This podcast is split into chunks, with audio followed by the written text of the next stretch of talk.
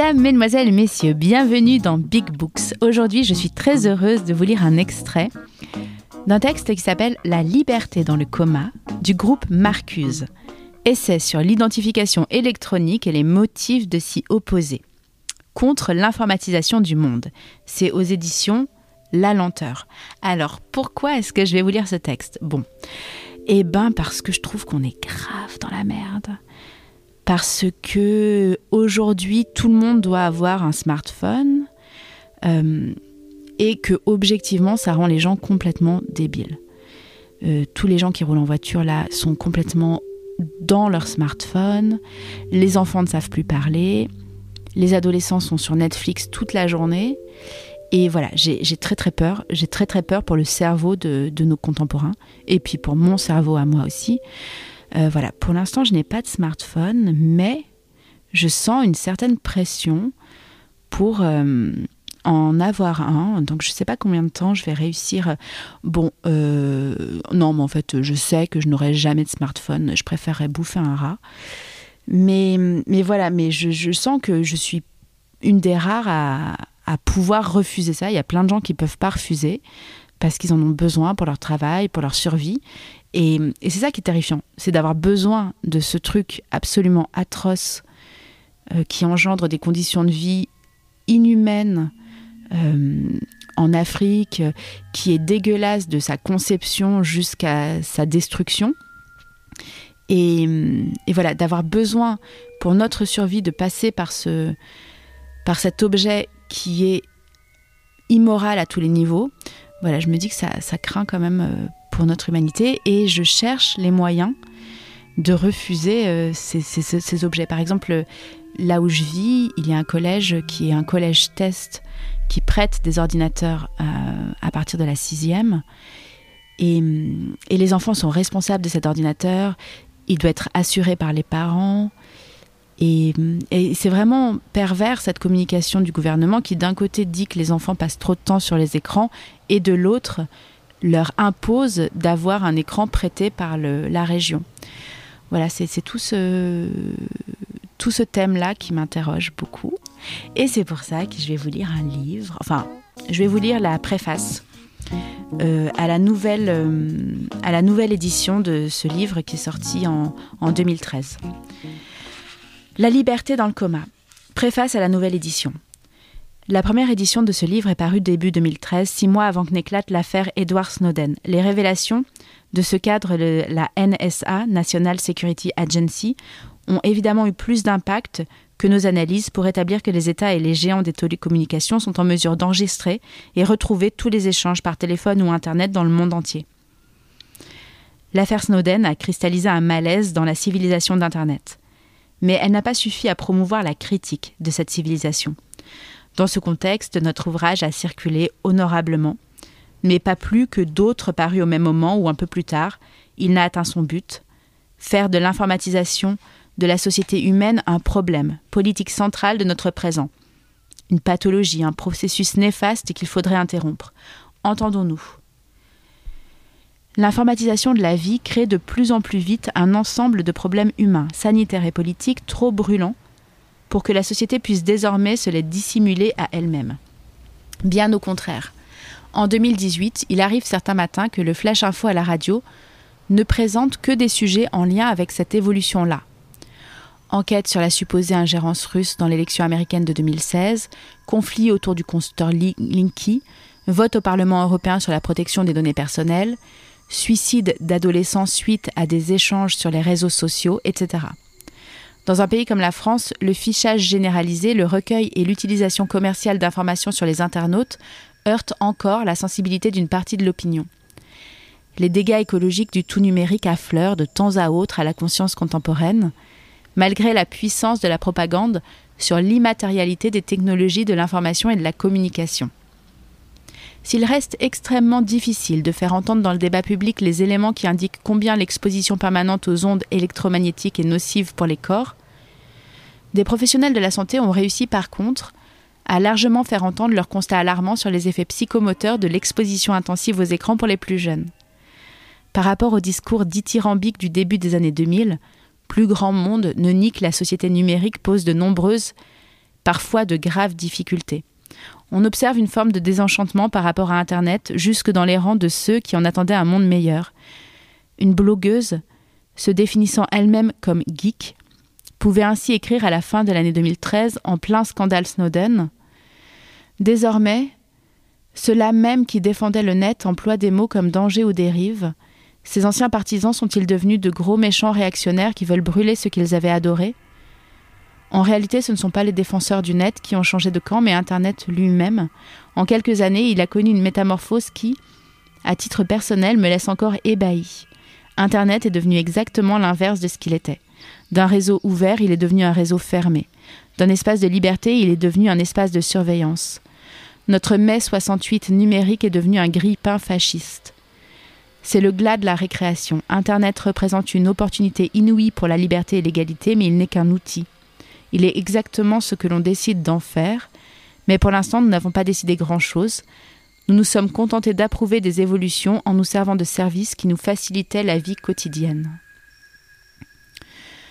Ce genre de constat peut déboucher sur des prises de position louables contre la concentration et l'asymétrie du pouvoir sur Internet, c'est-à-dire contre les stratégies monopolistiques et agressives des grands groupes, Google, Facebook, etc et contre les dispositions légales renforçant la capacité et la légitimité des États à recueillir des informations sur leurs citoyens par les réseaux de télécommunications.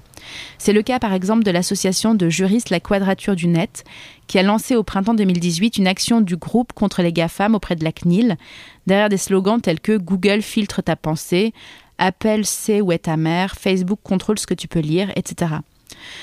Vu la place prise par Internet dans notre société, vu le degré de connexion de nos contemporains, le travail réalisé par ce type d'association est précieux.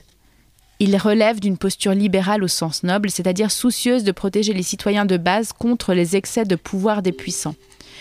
Le problème est qu'avec Internet, plus encore qu'aux étapes antérieures de l'industrialisation, cette tâche de protection et de rééquilibrage est sans fin et ne peut aboutir à un résultat satisfaisant. Précisément, ce que nous avons tenté de démontrer dans La liberté dans le coma, c'est qu'Internet n'est pas, ne peut pas être un outil convivial au sens d'Ivan Illich. Je vais vous lire euh, la note. Dans la convivialité, Illich écrivait L'outil juste répond à trois exigences. Il est générateur d'efficience sans dégrader l'autonomie personnelle. Il ne suscite ni esclave ni maître. Il élargit le rayon d'action personnelle. L'homme a besoin d'un outil avec lequel travailler non d'un outillage qui travaille à sa place. Il a besoin d'une technologie qui tire le meilleur parti de l'énergie et de l'imagination personnelle, non d'une technologie qui l'asservisse et le programme. Nous n'avons jamais pensé qu'Internet est ou a été un réseau ouvert, une opportunité inouïe pour la liberté et l'égalité. Nous ne pensons même pas qu'il s'agisse d'un outil d'ailleurs. C'est un système, une méga machine qui structure, quadrille, organise nos vies dans le sens d'une hétéronomie accrue, une addiction à plus d'électricité, plus de métaux rares, plus de temps passé devant un écran plutôt qu'en contact physique avec nos semblables. Nous ne voulons pas défendre les droits de l'homme dans la société numérique, objectif affiché par la Quadrature du Net sur son site. Nous voulons défendre la condition humaine qui est menacée par la société numérique. Nous pensons que la défense de la liberté et de l'égalité implique de réduire massivement notre usage des artefacts numériques et de recréer un monde où l'on puisse s'en passer. Oh, oh, là là, ça fait du bien de lire ça, ça fait du bien. Merci, merci, merci. Ça fait du bien. Et en même temps, je me rends compte que je suis en train de lire ça sur Internet et c'est horrible. C'est horrible. Bref. Cette position relève apparemment du tabou aujourd'hui et ceci jusque dans la plupart des cercles, se présentant comme anticapitalistes révolutionnaires ou en lutte contre toutes les formes de domination.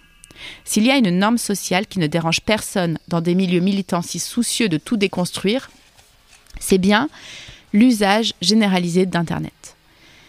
S'il y a une forme de colonisation qui ne gêne pas les tenants des études postcoloniales, c'est bien celle des téléphones portables et des ordinateurs qui envahissent tous les pays du monde, du nord au sud, imposant la même manière de vivre à des milliards de personnes, quel que soit leur sexe, leur couleur de peau ou leur religion. Cette mutation, qui même sous nos attitudes remonte simplement à une petite vingtaine d'années, est presque unanimement considérée comme un fait accompli sur lequel on ne peut songer à revenir.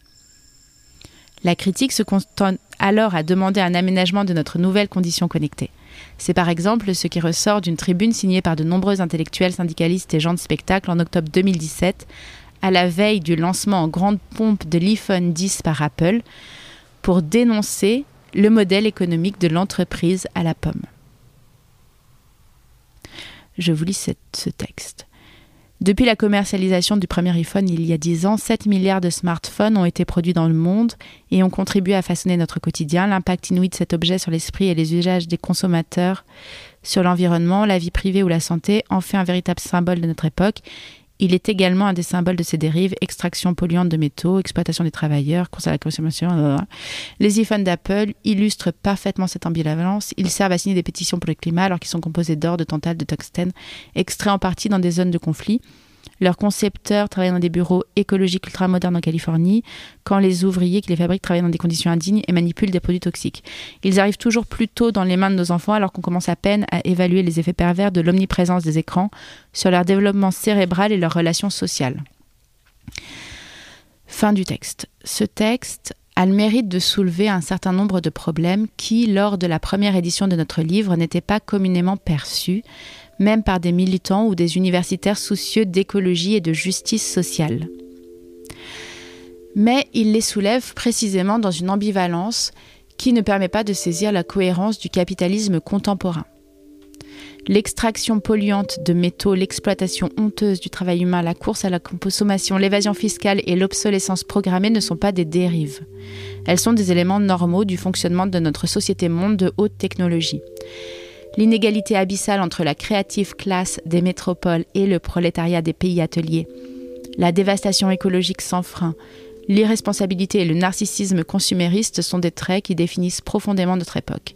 Celle-ci n'a pas grand-chose d'ambivalent et quoi qu'il en soit, ce qui reste défendable dans la civilisation moderne n'est pas lié à son degré de développement technologique.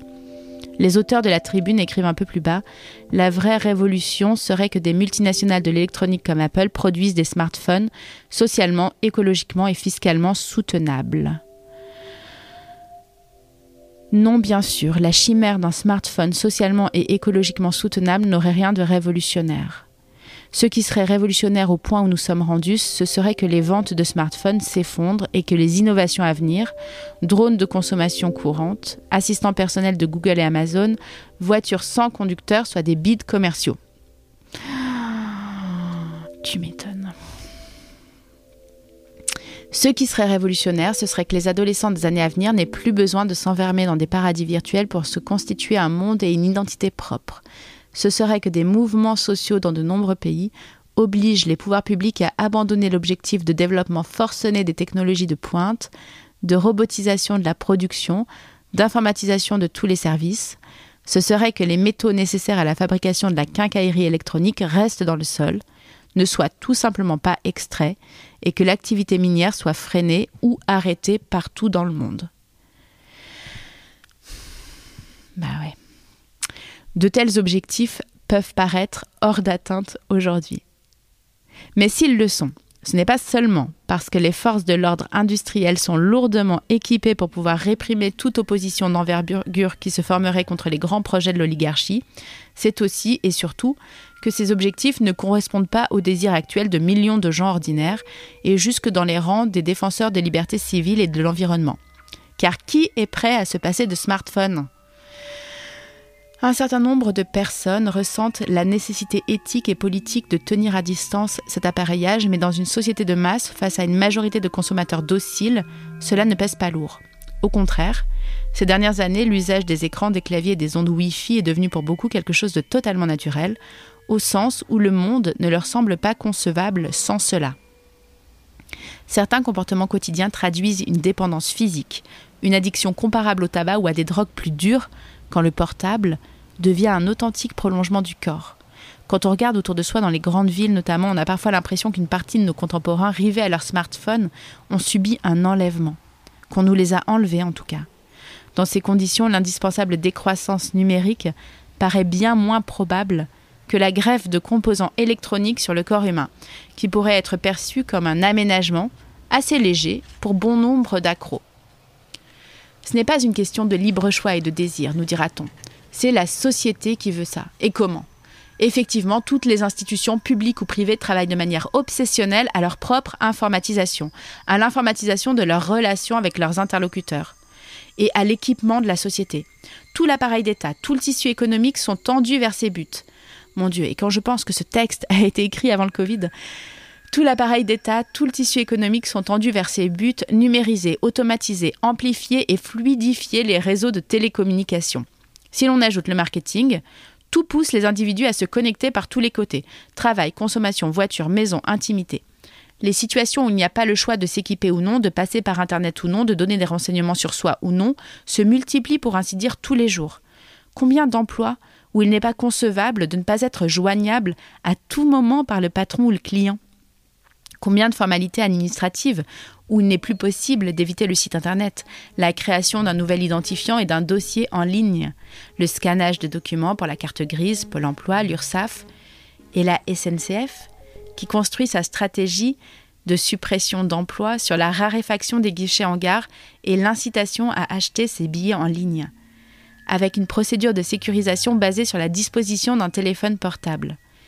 Et l'éducation nationale, qui ne laissera bientôt plus enseignants, parents et enfants, on ne parle même pas des personnels administratifs, lever les yeux des écrans pour faire l'appel, les devoirs, le suivi des parcours scolaires, la liste serait sans fin. Que dans ce cadre, les désirs et les subjectivités soient conditionnés, c'est certain, c'est même le moins que l'on puisse dire. Mais que la fascination diffuse pour les outils numériques et le plaisir que beaucoup ont à les utiliser pèse lourd dans le déploiement sans opposition, en général de ces dispositifs commerciaux et administratifs, c'est tout aussi incontestable. Comment sortir de cette dialectique négative qui nous engage dans un nouvel âge sombre? L'opposition au compteur électrique communiquant de l'entreprise Enedis donne quelques pistes qui n'ont certes rien d'une recette miracle. Un objet connecté, répondant au doux nom de Linky dont la pose chez les particuliers avait été programmée par des technocrates bruxellois et parisiens, fait l'objet d'une contestation imprévue et assez déterminée. Des dizaines de milliers de simples citoyens se renseignent, débattent avec leurs voisins, organisent des réunions publiques, font pression sur leurs élus locaux et nationaux pour que le déploiement des compteurs soit arrêté, en invoquant généralement à la fois des raisons sanitaires, danger des ondes émises par le courant CPL et par les concentrateurs relais des compteurs, économiques et politiques. Et ces débats font qu'un certain nombre d'individus et de groupes commencent à se préoccuper des ondes émises par d'autres appareils, des dynamiques économiques et sociales provoquées par d'autres projets d'automatisation, de recueil des données permis par tant d'autres dispositifs qu'ils utilisaient jusque-là. Cette affaire illustre ce que l'on sait déjà. C'est le plus souvent dans et par un conflit que les aspirations et les comportements individuels changent, que la critique se diffuse soudainement, que des refus et des actes inconcevables peu de temps avant, désobéissance à l'institution, résistance physique, sabotage, s'imposent à certaines personnes comme des évidences. L'existence de cette opposition au compteur Linky, minoritaire mais sérieuse, est une belle surprise, mais qui ne suffit pas, tant s'en faut, à changer la donne. Elle ne débouche pas sur la création d'une opposition à l'informatisation du monde, c'est-à-dire à la réduction du monde à un stock d'informations grâce à la connexion de plus en plus générale des êtres et des choses au réseau des réseaux. Il n'y a pas à ce jour de dynamique comparable, ne serait-ce qu'à celle des ZAD, ces espaces que des riverains et des anticapitalistes convaincus défendent contre le bétonnage des terres cultivables ou la destruction des forêts. Pourtant, l'informatisation est un grand projet, ô combien essentiel à la dynamique du capital, et il y a urgence à considérer nos cerveaux, voire l'ensemble de nos corps, comme des zones à défendre contre les écrans, les ondes et les géants du web. Dire cela, c'est moins appeler à une assaise numérique de plus en plus improbable, chacun de son côté, qu'à la multiplication de mobilisations collectives contre le développement tout azimut des infrastructures et des dispositifs numériques. Sans doute, de telles mobilisations sont-elles l'occasion de réfléchir personnellement à ce que nous pouvons faire pour nous rendre le moins dépendants possible de la quincaillerie électronique, mais seule la création de rapports de force contre les aménageurs de nos vies, qui mettent en place fibres optiques, antennes relais, logiciels, algorithmes, pourra empêcher l'approfondissement de cette dépendance. Les mises en chantier de lutte ne manquent donc pas.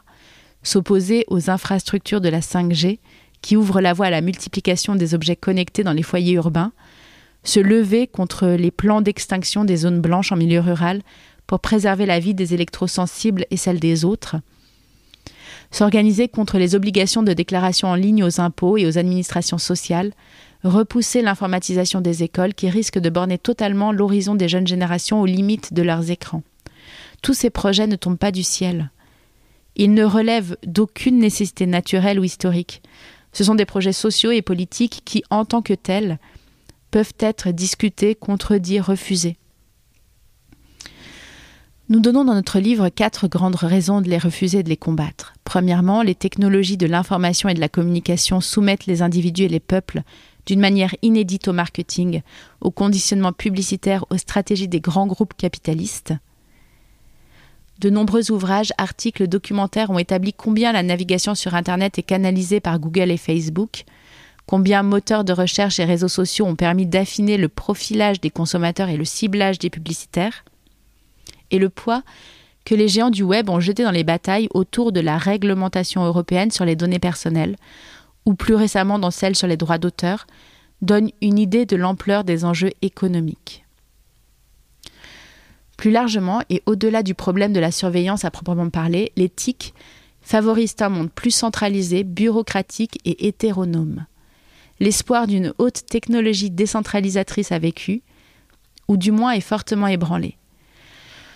Le pouvoir des grands groupes de la Silicon Valley n'est que le versant le plus spectaculaire de cette évolution le retour au premier plan des affaires mondiales de la Russie poutinienne, l'affirmation d'un islamisme de combat sur plusieurs continents et les succès électoraux des extrêmes droites, se posant en recours populaire contre les élites plutocratiques un peu partout, doivent beaucoup à l'usage habile et décomplexé que ces différents acteurs ont su faire d'Internet. Contrairement à ce qui était espéré couramment au début des années 2000, les subversions de l'ordre néolibéral et atlantiste permises par l'éthique ne vont pas exactement dans le sens de l'autogestion. Plus prosaïquement, ces technologies œuvrent à une centralisation accrue de la moindre PME, à une bureaucratisation accrue de la moindre administration. Elles permettent d'avoir l'air de décentraliser tout en centralisant encore plus qu'avant. Un exemple en est offert par l'évolution du secteur de l'énergie en France, où les propositions insistantes d'EDF aux particuliers de produire de l'électricité chez eux ne vise absolument pas à autonomiser les foyers, les villages ou les quartiers vis-à-vis des grandes compagnies industrielles. Elles visent à faire de chacun un petit producteur, contribuant en échange de quelques menus avantages à une production nationale, voire continentale, dont les flux sont orientés sur des milliers de kilomètres par des ordinateurs en fonction de critères techno-bureaucratiques et commerciaux. Troisièmement, l'éthique intensifie l'exploitation au travail. Nous ne parlons pas ici simplement du travail des ouvriers qui les fabriquent et des mineurs qui extraient les métaux nécessaires à leur fabrication, mais du travail des ouvriers, employés et cadres ordinaires partout dans le monde qui est mis sous une pression là aussi inédite par les robots. Les logiciels et plus généralement la réorganisation en réseau des entreprises et des administrations. Ce qui sous-tend les réorganisations industrielles de grande ampleur qui ont fait exploser chômage et précarité en Europe et aux États-Unis, c'est la possibilité concrète pour les patrons de déplacer les différents segments de leur production à l'endroit du monde où les coûts salariaux sont optimaux pour eux. Le mouvement était déjà amorcé avant l'existence d'Internet, mais la diffusion de celui-ci a radicalisé les tendances des décennies précédentes. Le capital peut maintenant mettre en concurrence les travailleurs de presque partout, bien au-delà des échelles de solidarité existantes, principalement nationales. Les moyens de production, les produits intermédiaires et les produits finis peuvent être déplacés extrêmement facilement par air, par mer, par route, le tout coordonné par électronique. Les salariés, eux, ne peuvent pas suivre. Les machines partent en Roumanie ou en Chine. Mais bien sûr, les ouvriers lorrains ne peuvent ni aligner leur salaire sur les standards chinois, ni migrer en Roumanie. Enfin, les TIC deviennent progressivement le cœur de la catastrophe écologique en cours à rebours du réflexe idéologique encore solidement ancré dans les mentalités via les grands médias, consistant à y voir un remède.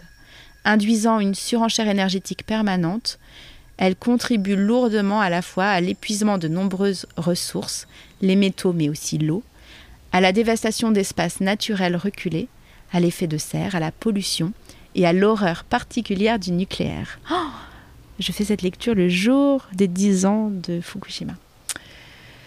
Nous ne parlions qu'incidemment de cet aspect dans notre livre de 2013 pour mieux nous consacrer aux dégâts directs du numérique sur l'être humain.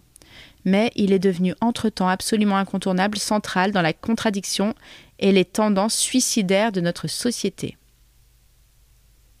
Voir en annexe, en guise de contribution à la documentation de ce problème, la tribune publiée par le groupe Marcus dans la presse au moment de la COP 21 intitulée Type COP ZAD. Nous republions cet ouvrage à l'identique, en ajoutant seulement en annexe quelques textes écrits depuis 2013. Justement parce qu'il se voulait assez déconnecté de l'actualité immédiate pour valoir dans la durée, le texte de la première édition, quasiment dépourvu de statistiques, nous semble toujours pertinent. Nous pensons qu'il doit continuer de circuler car nous ne désespérons pas de sortir un jour de l'isolement que nous vaut la place centrale donnée à la critique de l'informatique dans notre engagement politique depuis 15 ans. Ce n'est pas une affaire de posture intellectuelle. Nous ne voyons tout simplement pas comment un futur libre, humain et vivable est possible sans un abandon massif de nos prothèses électroniques. Nous avons participé de longue date aux différentes actions ou luttes contre la colonisation du quotidien par le numérique qui sont présentées dans les premières annexes. Cet engagement se poursuit ces dernières années au sein du collectif national Écran Total, qui regroupe des réfractaires au management informatisé de leur travail, inspiré notamment par le refus du puçage électronique des animaux tenus dans la durée par certains éleveurs, malgré les menaces et les sanctions financières. Ce sont les rencontres faites dans ces luttes, dans ces rassemblements destinés à construire et soutenir des désobéissances concertées, qui nous donnent l'énergie pour poursuivre nos travaux d'enquête et d'écriture et pour ne pas renoncer aux perspectives défendues dans ce livre. Groupe Marcus, novembre 2018.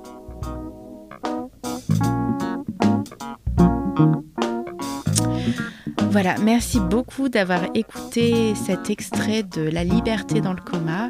Ça me fait penser à plein de choses. Euh, ça me fait penser à plein de choses, notamment un texte de Vandana Shiva que j'ai lu il n'y a pas très longtemps, dont j'ai oublié le titre, mais qui parle du en Inde du fait qu'on oblige là les, populations autochtones à, à, avoir des documents euh, de citoyenneté, ça me fait penser à un texte que j'ai écrit aussi à l'époque de l'iPhone 6, je crois, qui s'appelle euh, Serons-nous les nouveaux nazis? J'avais fait dans le subtil au niveau du titre, que j'avais publié dans l'Humanité. Ça me fait penser. Ça me fait penser à plein de trucs. Voilà, j'espère que ça vous fera penser à des trucs aussi. Euh, je suis vraiment désolée de lire ce texte sur Internet. Je m'en excuse de tout cœur auprès du groupe Marcus. Euh, voilà. Merci d'avoir écouté Big Books et à bientôt.